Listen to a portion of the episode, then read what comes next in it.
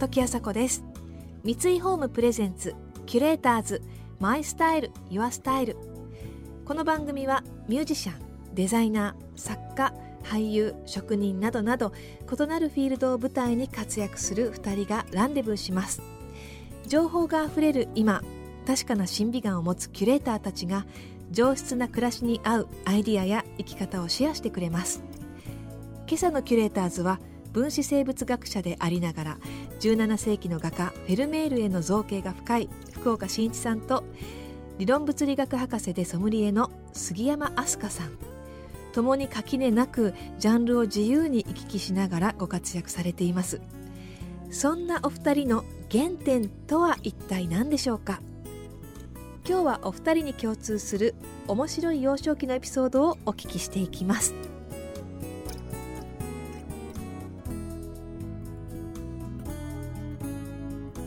三井ホームプレゼンツ。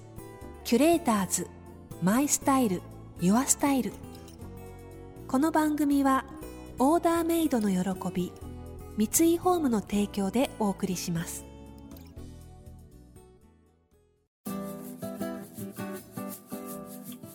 まあ杉山さんも私もそうかもしれないですけどなんかあの基本的にはこう勉強するのが好きなんですよ。そうなんですよね。本当そう単なるそれだけで 先生はあのね生物学やりつつ、えー、まああのまあ特にフェルメールオタクとしても超有名ですが、まああのまあ昆虫だったりもそうですし、あの絵だったりとかアートとかも垣根なくこうそこに向けてあの集中して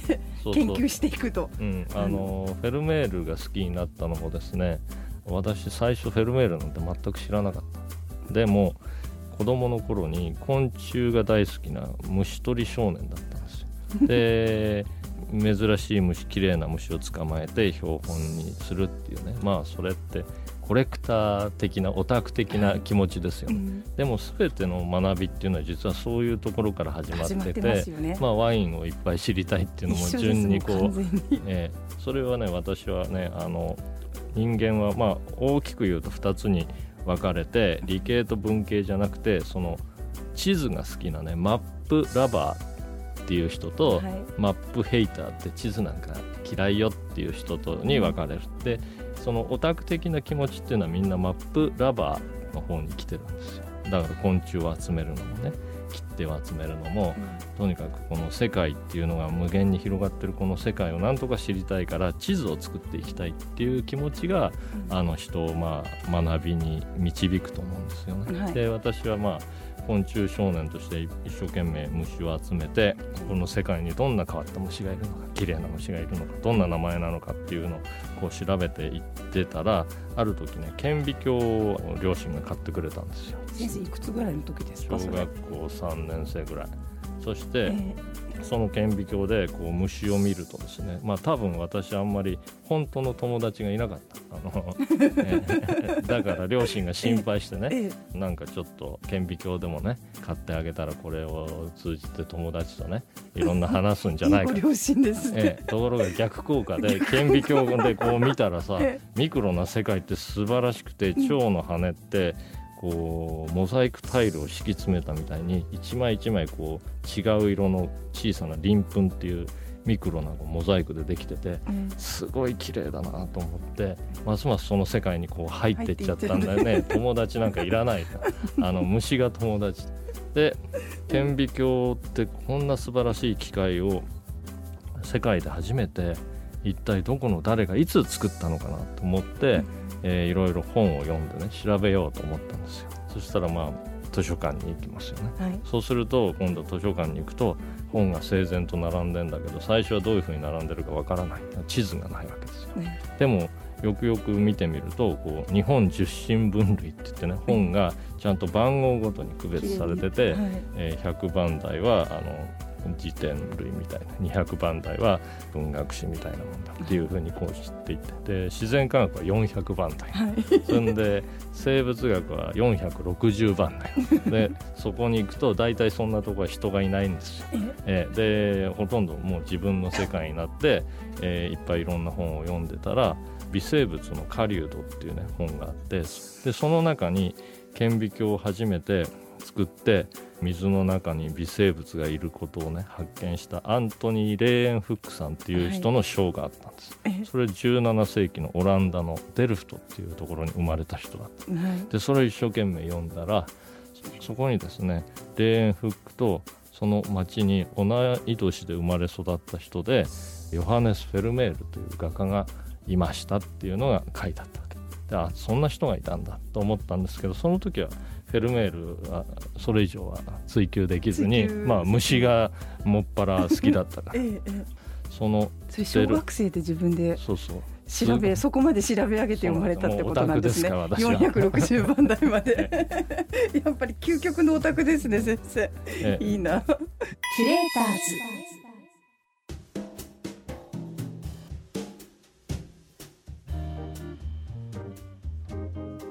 時朝子がナビゲートしています。キュレーターズ。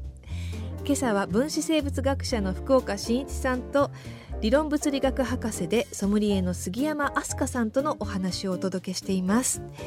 子供の頃から昆虫が大好きで顕微鏡について調べることでフェルメールという画家の存在を知ったという福岡さん。その後どのようにして実際にフェルメールの絵に出会うことになるのでしょうか。でなんかあの昆虫を研究できるような仕事に就ければいいなと思って生物学を勉強して、はい、まあ、大学に行って大学院に行って。で私はその時まあ私に限らず当時はみんな武者修行はどっか外国に行って頑張れっていうことで柳氷一つでですね あの、まあ、一応トランクでしたけど あの、まあ、本当になんか野口英世みたいな気持ちでバッとアメリカに行っちゃってそれでまあ研究修行したんですけど私はたまたまニューヨークのロックフェラー研究所っていうところに拾ってもらってそこでまあ場所がニューヨークっていうところがすごかったですよね、うん、でもねニューヨークにいても、うん、せっかくニューヨークに暮らしていながらですね私はあのボロアパートと 研究所 行き来するだけで自由の女神にも行ったこともない。エンパイアステートビルにも行ったことがなかったんですが、たまたまそのニューヨークってこう5番目みたいになってるから、毎日違う道を通ってその、行くのだけが街を見るあの 唯一の楽しみだったんです道を変えていってたわけですね。同じ道じゃ、うんうん、そう。そしたらあの美術館があったんですよ。あの個人美術館でフリックコレクションっていうねフリックさんという大金持ちが作って自分のコレクションを飾るまああの白亜の、えー、大邸宅が個人美術館になったあこんなところにこんな美術館があるのかと思って中に入ったらそこに本物のフェルメールがあったんです。その小学校の頃の名前の記憶はあったんですか？フェルメールって。あこれがフェルメールかと思って。すごい。でいろんなことがつながったわけ。あ、これはレーエン・フックさんのあの友達だったはずのフェルメールじゃないかと、でフェルメールってなんかあの絵を見たらですねすごい写真みたいな綺麗な絵で、それは「兵士と笑う女」っていう絵だったんですけど、私が一番最初に見たフェルメールの絵。あの兵士がこう後ろ向けになって女の人と話してて、後ろ側の男もものすごい前面に大きく描いてあって、普通の絵としては絶対そんな構図では描かないのにそ、のとにかく正確にこの3次元を写し取ったら多分そういうふうな絵になるなっていうことでですね、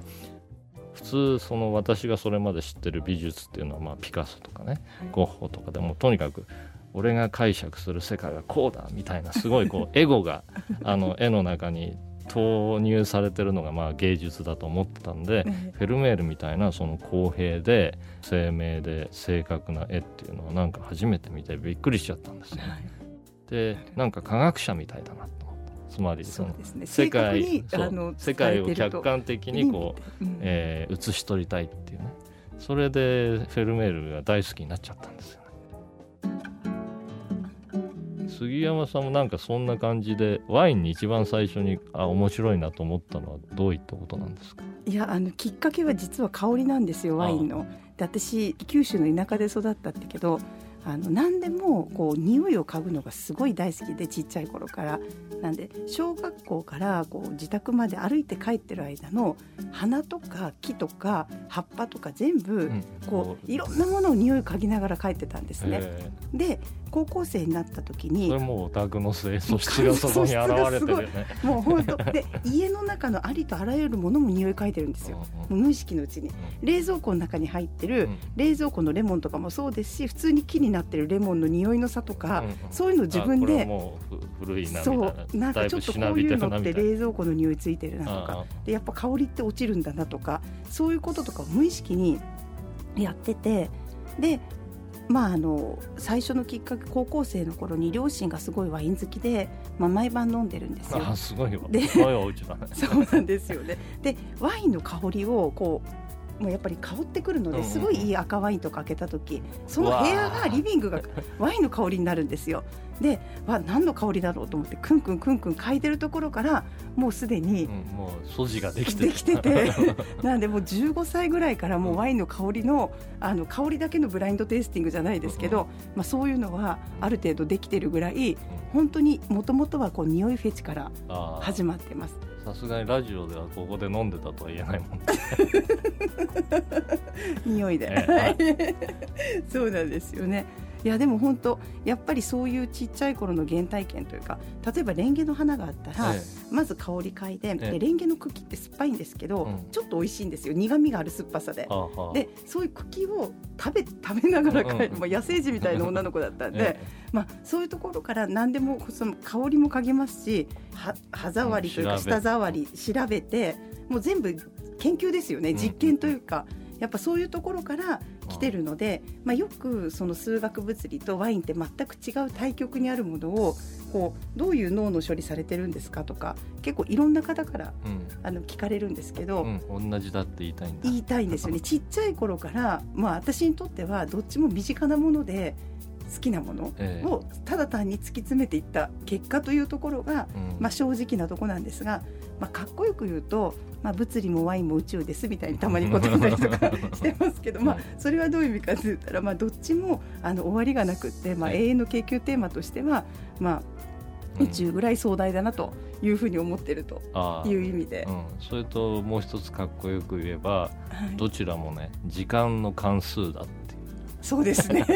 時間の関数ですね、うん、つまり時間が経つとどんどん変わっていくのが自然だし、宇宙だしあるいはワインもあの開けてからのグラスの中での時間変化もそうですし、分刻みですよね。そうですね。あとボトルでどれぐらい何十年って熟成させれるワインもありますし、その時間変化もありますしね。だからそれをこうね、あの微分していくとキリがないんだキリがない。でもそこが面白いんですよねまた、はい、キュレーターズ。時あさこがナビゲートしてきました三井ホームプレゼンツキュレーターズ。マイスタイルユアスタイル。今朝のキュレーターズは分子生物学者の福岡伸一さんと理論物理学博士でソムリエの杉山飛鳥さんでした。お二人の子供の頃からのお話とっても面白いですね。二人ともその好きなことを追求していたら今につながっていたっていう子供の頃から実に地続きな人生というところが共通していらっしゃいましたね。特に杉山さんはその今ワインの知識がもちろんその豊富でいらしてソムリエというとそのいろんな数々のワインの知識とか、まあ、データですよねっていうものを、えー、持っていてそれって本当にその理系っぽいことだななんて、えー、私は思ってしまうんですけれどもでもそもそもがその匂いフェチだったっていう、まあ、五感なその感覚とその数学的なデータっていうところが彼女にとっては本当に地続きでなるほどなと腑に落ちました。来週もお二人が登場します。次回は教えるプロの杉山さんがレクチャーするワインのお話です。聞くだけでちょっとしたワイン通になれますよ。それでは時あさこでした三井ホームプレゼンツキュレーターズマイスタイルユアスタイル